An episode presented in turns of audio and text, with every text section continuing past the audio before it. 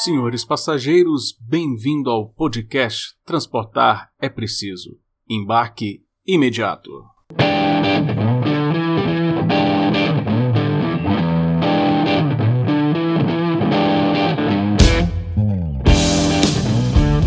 Aí, pessoal, tudo beleza? Vamos para mais um novo episódio do nosso podcast. Hoje eu quero tratar de um assunto que esse assunto ele não é tão novidade, novidade, novidade, mas ele é novo pra caramba. Eu até um dos motivos de eu querer gravar esse podcast foi porque eu me deparei e falei assim, gente, o que no final das contas mudou no novo Código de Trânsito brasileiro? É, galera, nós estamos aí com um novo Código de Trânsito, né? Foi a lei número 14071 de outubro do ano passado. Mas o que acontece? Essa lei ela foi sancionada pelo presidente, que na verdade foi aquele projeto de lei que ele mandou para o Congresso, né? Então é um, é um, projeto de origem do executivo, que tinha aquelas polêmicas, né? De aumentar ponto na carteira para o motorista de caminhão, aquelas promessas de campanha dele lá para os motoristas e tal. E aí ela passou pelo Congresso, passou né, pela, pela Câmara, passou pelo Senado, e aí ela tinha aí um prazo para começar a valer, que era o prazo de 12 de abril de 2020, mas aí precisou do Conselho Nacional de Trânsito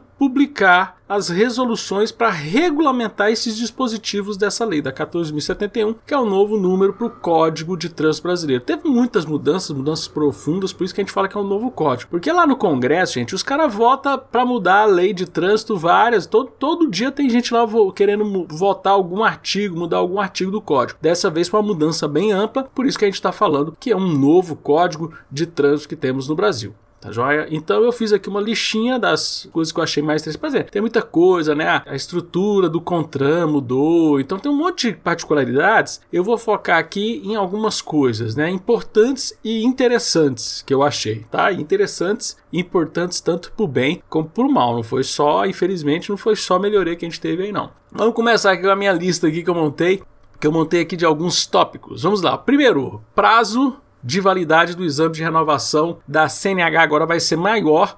Ou seja, como é que é hoje? Hoje, hoje não, né? Como era antes. Menos de 65 anos valia 5 anos. Quem tem mais de 65 anos vale valia 3 anos. O que, que vai acontecer agora? Eles criaram uma escadinha. Então, quem tem menos de 50 anos, a carteira vale até 10 anos. E para os com idade entre 50 e 70, fica 5 anos. E para quem tem mais de 70, aí fica os três anos que era antigamente para quem tinha até 65. Então criou essa escadinha que aumentou de fato o prazo só para quem é mais de 70 anos, que já era acima de 65 anos, então para quem tem entre 65 e 70 teve essa melhoria. Ali acabou que não mudando muito. O que melhorou foi realmente para quem tem até 50 anos e de 50 a 70, que é uma fase muito produtiva, né, que a gente ainda tem. Tem muito cara aí com 65 anos que dirige melhor do que eu. É verdade que é muito fácil você dirigir melhor do que eu. eu sou muito ruim de roda, tá? Então, nós tivemos essa primeira mudança aí, que é essa mudança das idades para os prazos da carteira de motorista. Outra mudança que é muito importante, essa foi muito legal, essa eu achei muito interessante porque ela está muito relacionada com incentivos. É uma coisa difícil ver na legislação brasileira, né? Você tem incentivos, né? Que é a questão do limite de pontos para suspensão do direito de dirigir. Ele aumentou. Então, o presidente tinha mandado para aumentar de 20 para 40 pontos, mas aí, de forma muito sábia, já tinha um projeto de lei no Senado que falava de fazer um, uma mudança nessa pontuação, e isso foi acolhido durante a tramitação lá no, na Câmara dos Deputados, que, era, que é o seguinte: não é só uma questão de aumentar os pontos, você tem que ter a não existência de, de infrações graves e gravíssimas. Então, por exemplo, olha só, se você no período de 12 meses, não tiver nenhuma infração gravíssima, você pode ir até 40 pontos. Você não perde a carteira se chegar até 40 pontos. Acima de 40 pontos, só é que você perde a carteira, mas aí você não tem que ter nenhuma gravíssima. Se você tiver uma infração gravíssima, você pode chegar até os 30 pontos antes de perder o direito de dirigir. E se você tiver duas ou mais gravíssimas, aí fica nos 20 pontos. Então não é assim, eu aumentei a quantidade de pontos para você poder fazer mais multa. Não, vai aumentar o limite de pontos para quem não cometer nenhuma infração gravíssima, que ajuda muito, porque você melhora a questão de o cara né, se preocupar mais com essa questão de não cometer principalmente a questão de infrações gravíssimas. Adriano, eu nunca entendi a diferença de grave e gravíssima. Qual que é a diferença de infração grave e infração gravíssima? Infração grave é aquela que o risco é considerado alto para o condutor, ou seja, não usar cinto de segurança é uma infração grave. Se acontecer um acidente, você que morre.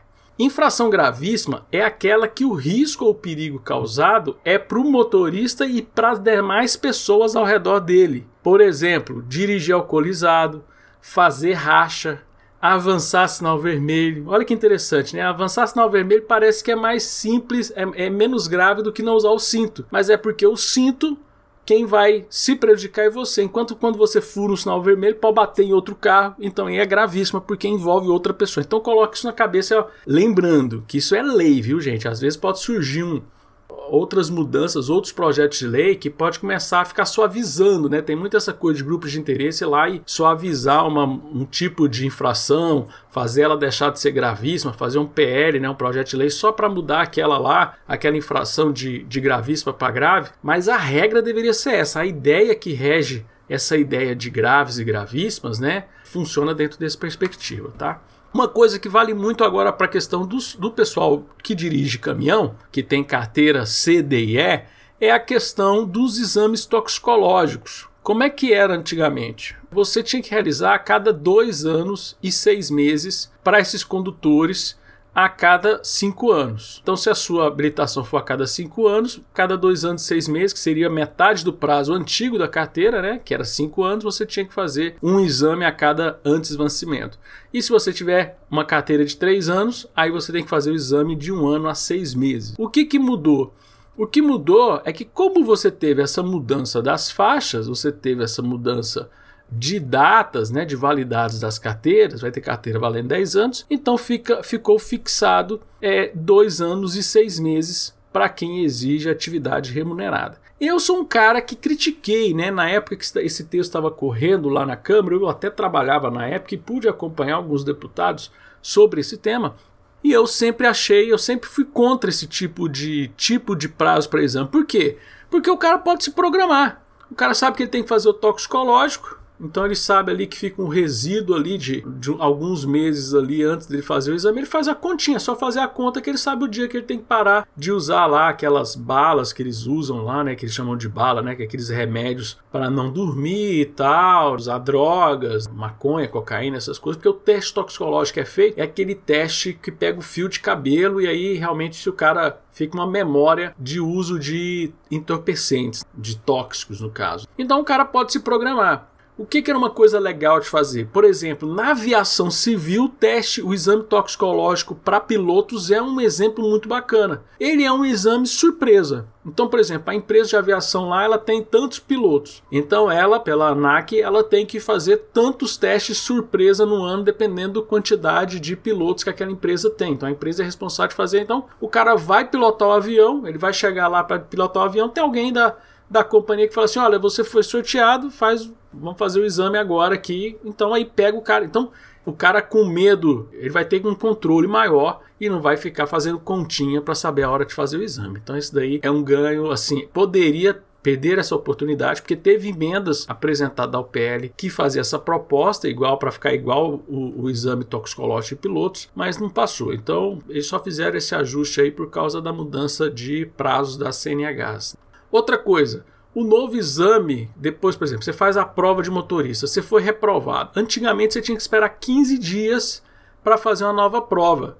Nossa, meu filho fez. Aconteceu isso com ele. Ele não passou no primeiro exame, teve que esperar 15 dias para poder fazer o novo exame. Agora não tem mais prazo. Você fez a prova, foi reprovado, que acontece muito. O cara dirige bem, mas chega lá na prova e comete algum errinho na baliza, encosta ou no meio fio ou encosta na baliza, aí o cara é reprovado.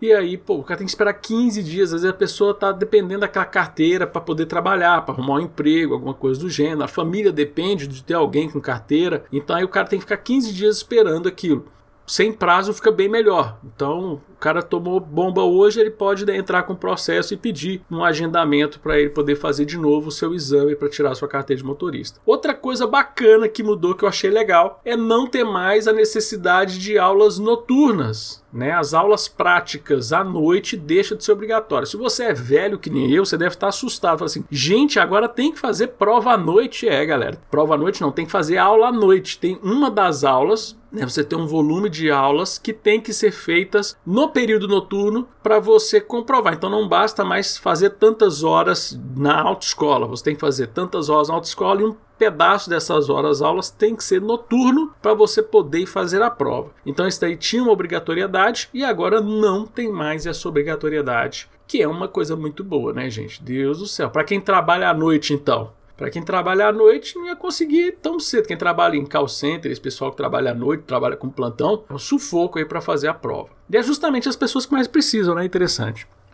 Outra coisa muito bacana, você não precisa mais portar a CNH, deixa de ser obrigatório quando tiver acesso ao sistema. Então, você tem agora as, as carteiras CNHs né, nos aplicativos aí do governo, então você tem lá da mesma forma que você agora tem, é uma mudança que eu estou gostando muito, né? Essa, essa, tem muitas coisas ruins, mas muitas coisas boas acontecendo, que realmente o Contran, o Denatran, né? O Denatran é quem é, é a entidade que representa os Detrans e, e a decisão de emitir portarias para poder depois o Contran validar, ele realmente tem tido muita atenção na lei da liberdade econômica, com uma preocupação de realmente facilitar a vida do brasileiro, desregulamentar. Então, a digitalização de documentos. Então, hoje você pode ter o documento do seu carro digital no celular, a carteira de motorista digital. Então, se você chegar numa fiscalização e ele tiver acesso ao sistema, que é uma coisa muito comum, é muito difícil não acontecer, porque tem sistema para multar, né? Então, tinha que ter sistema também para checar lá o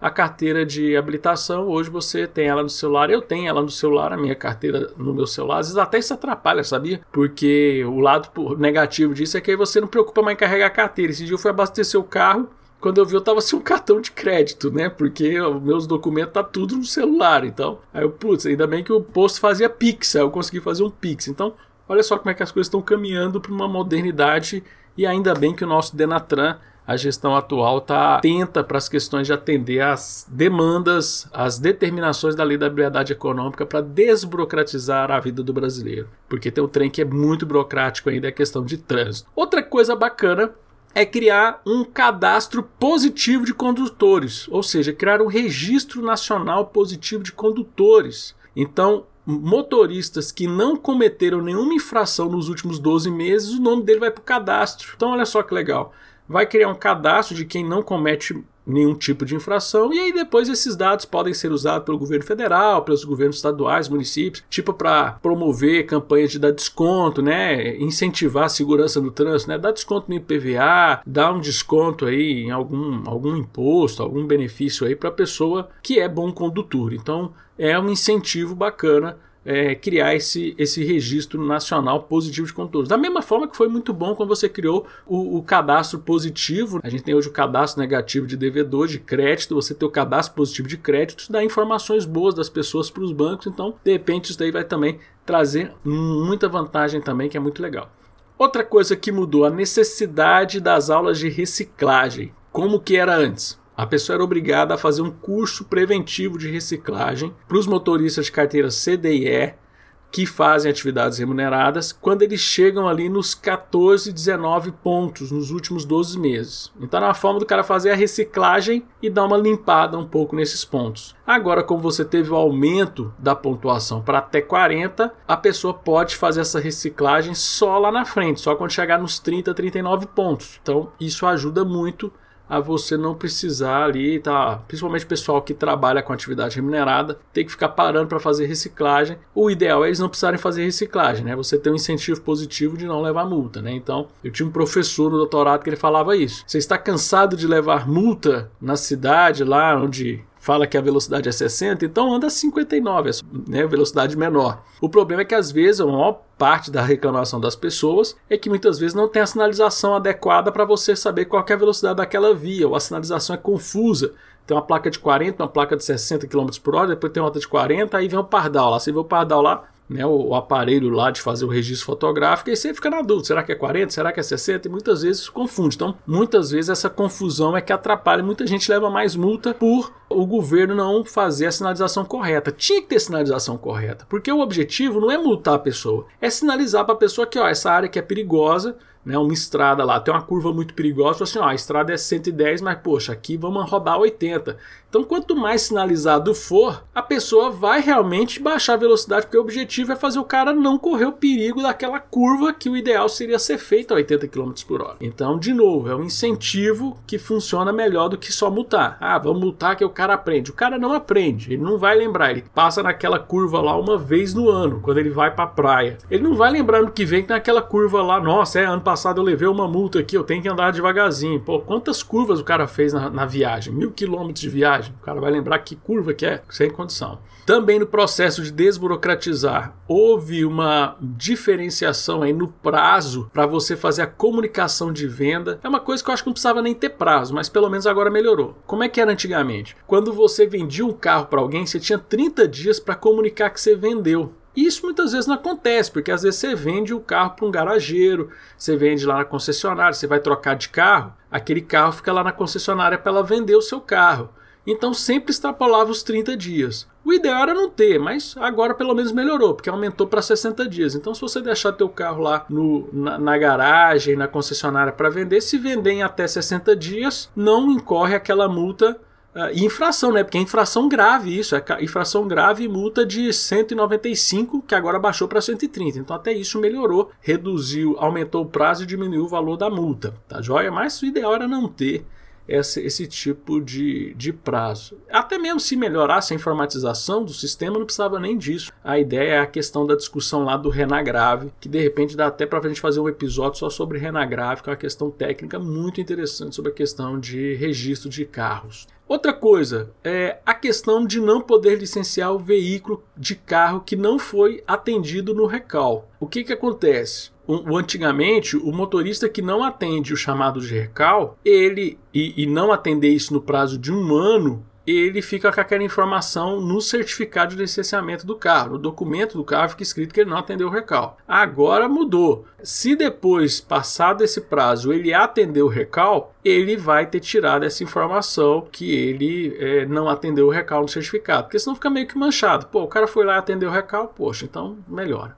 Outro ponto importante, o uso da cadeirinha. Esse uso da cadeirinha foi um trem que eu nunca entendia. Ele era determinado para crianças menores de 10 anos de idade falando que quem tem menos de 10 anos de idade deve ocupar banco traseiro e utilizar equipamento de retenção adequado. O que, que muda? Agora é o seguinte: continua valendo a cadeirinha, mas para crianças que não tiver atingido 1,45m. Que faz muito mais sentido, né, gente? Porque tem uns meninos de 8 anos que é uns bichos compridos, e tem uns meninos de 12 anos que é pequenininho. Então, a cadeirinha, ela tem a. Qual é o objetivo da cadeirinha? É fazer ali elevar a criança para que quando ela colocar o cinto, aquele cinto não enfoque, e em vez de segurar ela no impacto, faz é enforcar a criança. Então o objetivo da cadeirinha é fazer esse elevado, ele agora fica mais relacionado com o objetivo inicial, que é a questão de altura. Então é 1,45m e não idade, que não tem nada a ver. Outra coisa que é interessante, luz baixa durante o dia em rodovia. Isso aqui até eu tava com dúvida esses dias para trás. Peguei a estrada aí, cara, será que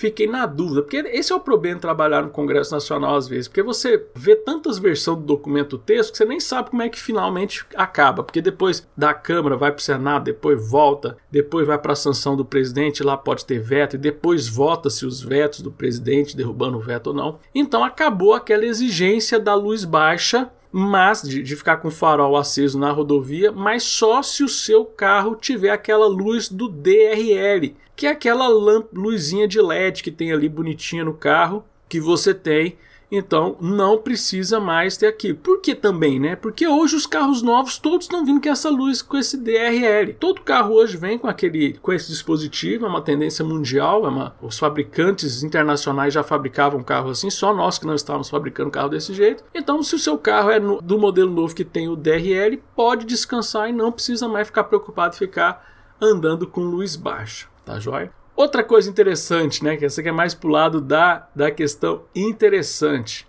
é a questão da conversão à direita. Antigamente, você não tinha essa autorização de livre conversão à direita quando o sinal está vermelho. Agora você pode.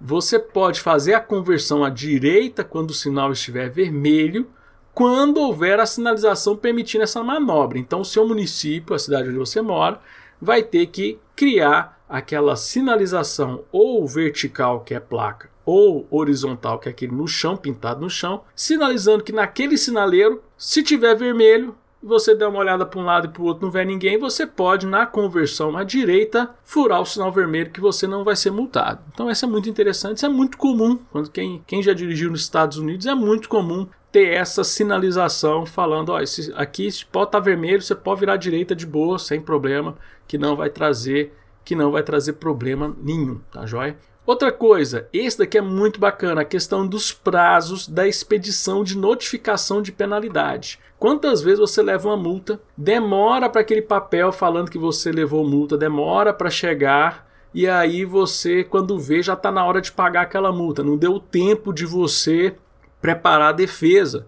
Então agora, né, a lei define que tem que ter prazos para você notificar que vai multar e depois aplicar a penalidade. Então a, a gente tem um prazo aí de 180 dias para a pessoa apresentar uma defesa e depois até 360 dias, se ele fez uma defesa, de você validar aquela se a defesa valeu ou não. Então tem até 360 dias para definir se você tá legal, se vai aceitar ou não aquele pedido de não ter aquela penalidade, tá joia? E o prazo de defesa aumenta. Então, antigamente a defesa era 15 dias, agora o prazo aumentou para 30 dias da expedição da notificação. Então, o prazo dilatou um pouquinho. Lembrando que a gente ainda está em alguns prazos dilatados fora da regra do, da lei, porque nós tivemos, por causa da pandemia, nós tivemos muitos Detrans que fecharam o atendimento, não emitiram as multas, não, é, não emitiram as notificações. Então existem,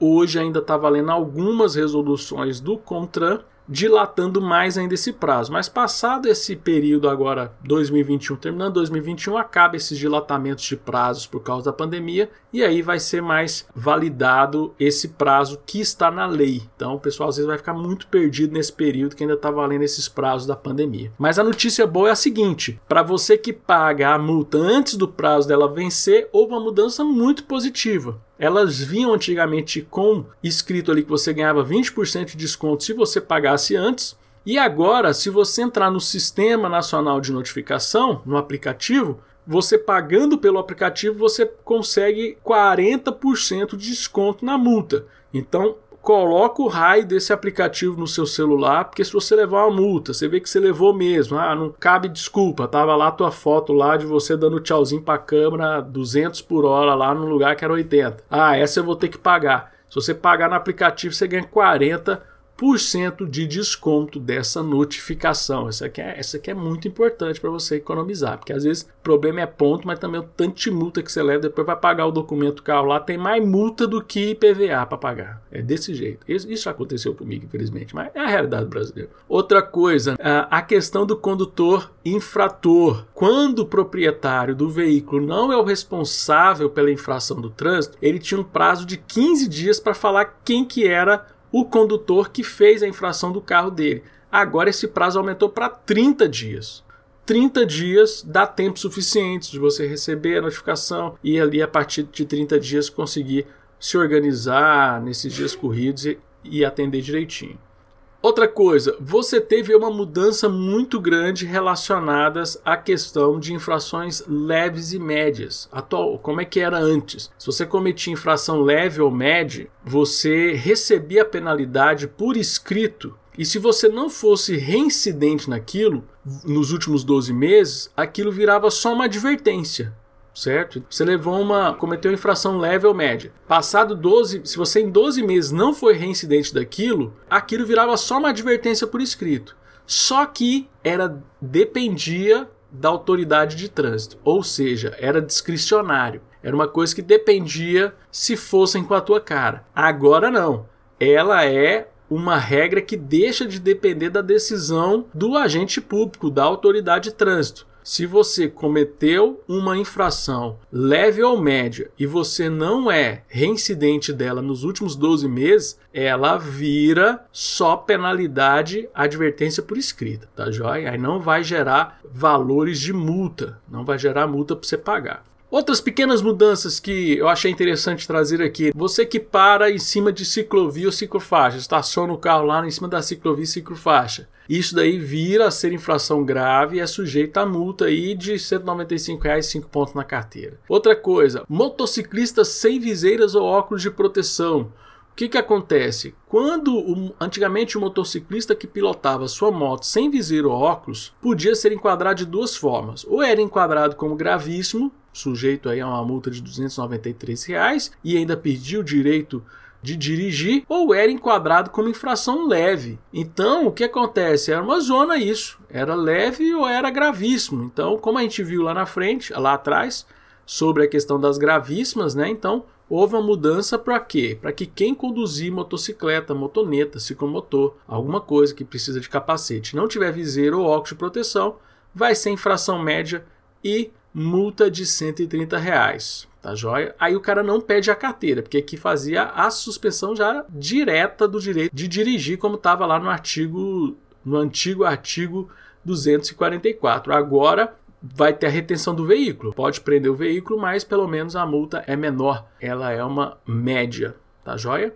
Outra coisa que também mudou foi a questão, também melhorando a questão da lógica de grave e gravíssima, a questão de quem não reduz a velocidade para passar por ciclistas. Antes, se o condutor ao ultrapassar um ciclista, se ele não reduzisse a velocidade do veículo, ele fazia infração grave. Agora é uma infração gravíssima. Teve uma empresa de ônibus, e agora eu me esqueci totalmente da cidade, que ela fez um, um, uma, um exercício muito legal. Ela pegou aquelas bicicletas ergométricas, pôs o um motorista para ficar pedalando em cima daquela bicicleta e pegava um ônibus passava tirando fina dele. E aí era super divertido o vídeo, porque os motoristas tudo morria de medo, quase caía daquela bicicleta porque era para mostrar, tá vendo tanto que é ruim você tirar a fina aí do, do, ciclista, meu? Pô, vamos ter um pouco de consciência, manter uma distância, vamos. A regra do trânsito era os maiores cuidam dos menores, e parece que no Brasil é o contrário. Se você é maior, você pode pisar nos menores, você deu azar de ser, de ser menor, né? É, outra coisa, motociclista com farol apagado deixa de ser inflação, infração grave. Então, antigamente, se você tivesse motocicleta, motoneta, ciclomotor e o farol apagado, era gravíssimo, e agora virou uma infração média, né? Sai de uma multa de 293,47 para uma multa de 130,16 centavos. E antes você pediu o direito de dirigir direto e agora é 4 pontos na carteira. Pessoal, essa é uma lista que eu fiz, que eu achei das mudanças interessantes. Como eu disse, teve algumas mudanças burocráticas de estrutura do Contran. Então teve uma série de mudanças. Mas essa foi uma elencada que eu fiz aqui de, de uma série aí de mudanças que eu achei bacana. Às vezes pela curiosidade ou porque é, realmente pode ter trazido aí uma mudança, perder a oportunidade de fazer uma mudança legal e de coisas importantes que são legais de avisar, né, para as pessoas ficarem de olho aí para não perder a carteira de motorista e saber o que, que é grave, gravíssimo e o que, que pode acontecer. A lei ela é grande pra caramba, não vou falar aqui para você dar uma lida na lei lá para você entender melhor, não tem como, porque o trem é grande, tudo, mas é bacana você ver porque tem lá escrito todos os tipos de infração. Então é bom ter ela no computador para quando você levar uma multa você fazer aquela checada na multa quando ela chega de saber se aquela que se houve o um enquadramento conforme a lei daquelas infrações. De repente você já tem o argumento aí para fazer o recurso para diminuir a pontuação aí dessa, dessa infração que foi te dado nessa multa específica que você recebeu. Tá, joia pessoal? E é isso. Com muita segurança no trânsito, nós podemos fazer um trânsito mais seguro, respeitando as pessoas. O objetivo maior não é a gente é, respeitar a lei porque a gente tem que respeitar a lei, mas é porque nós precisamos respeitar as pessoas e a lei pode ser um indicador de boas práticas que nós podemos fazer. Seria muito bom que fosse assim, que as pessoas entender que se as pessoas quisessem entender o lado da outra pessoa, não precisava nem de lei de trânsito, a gente teria um código de boas práticas sem precisar de ter uma lista lá de multas que você vai receber se você cometer alguma irregularidade no trânsito, tá joia? Então, vamos lá com muita segurança no trânsito. O episódio de hoje foi sobre a mudança do Código de Trânsito Brasileiro e não se esqueça que transportar é preciso e o embarque é imediato. Te encontro no nosso próximo episódio. Forte abraço, galera. Tchau, tchau.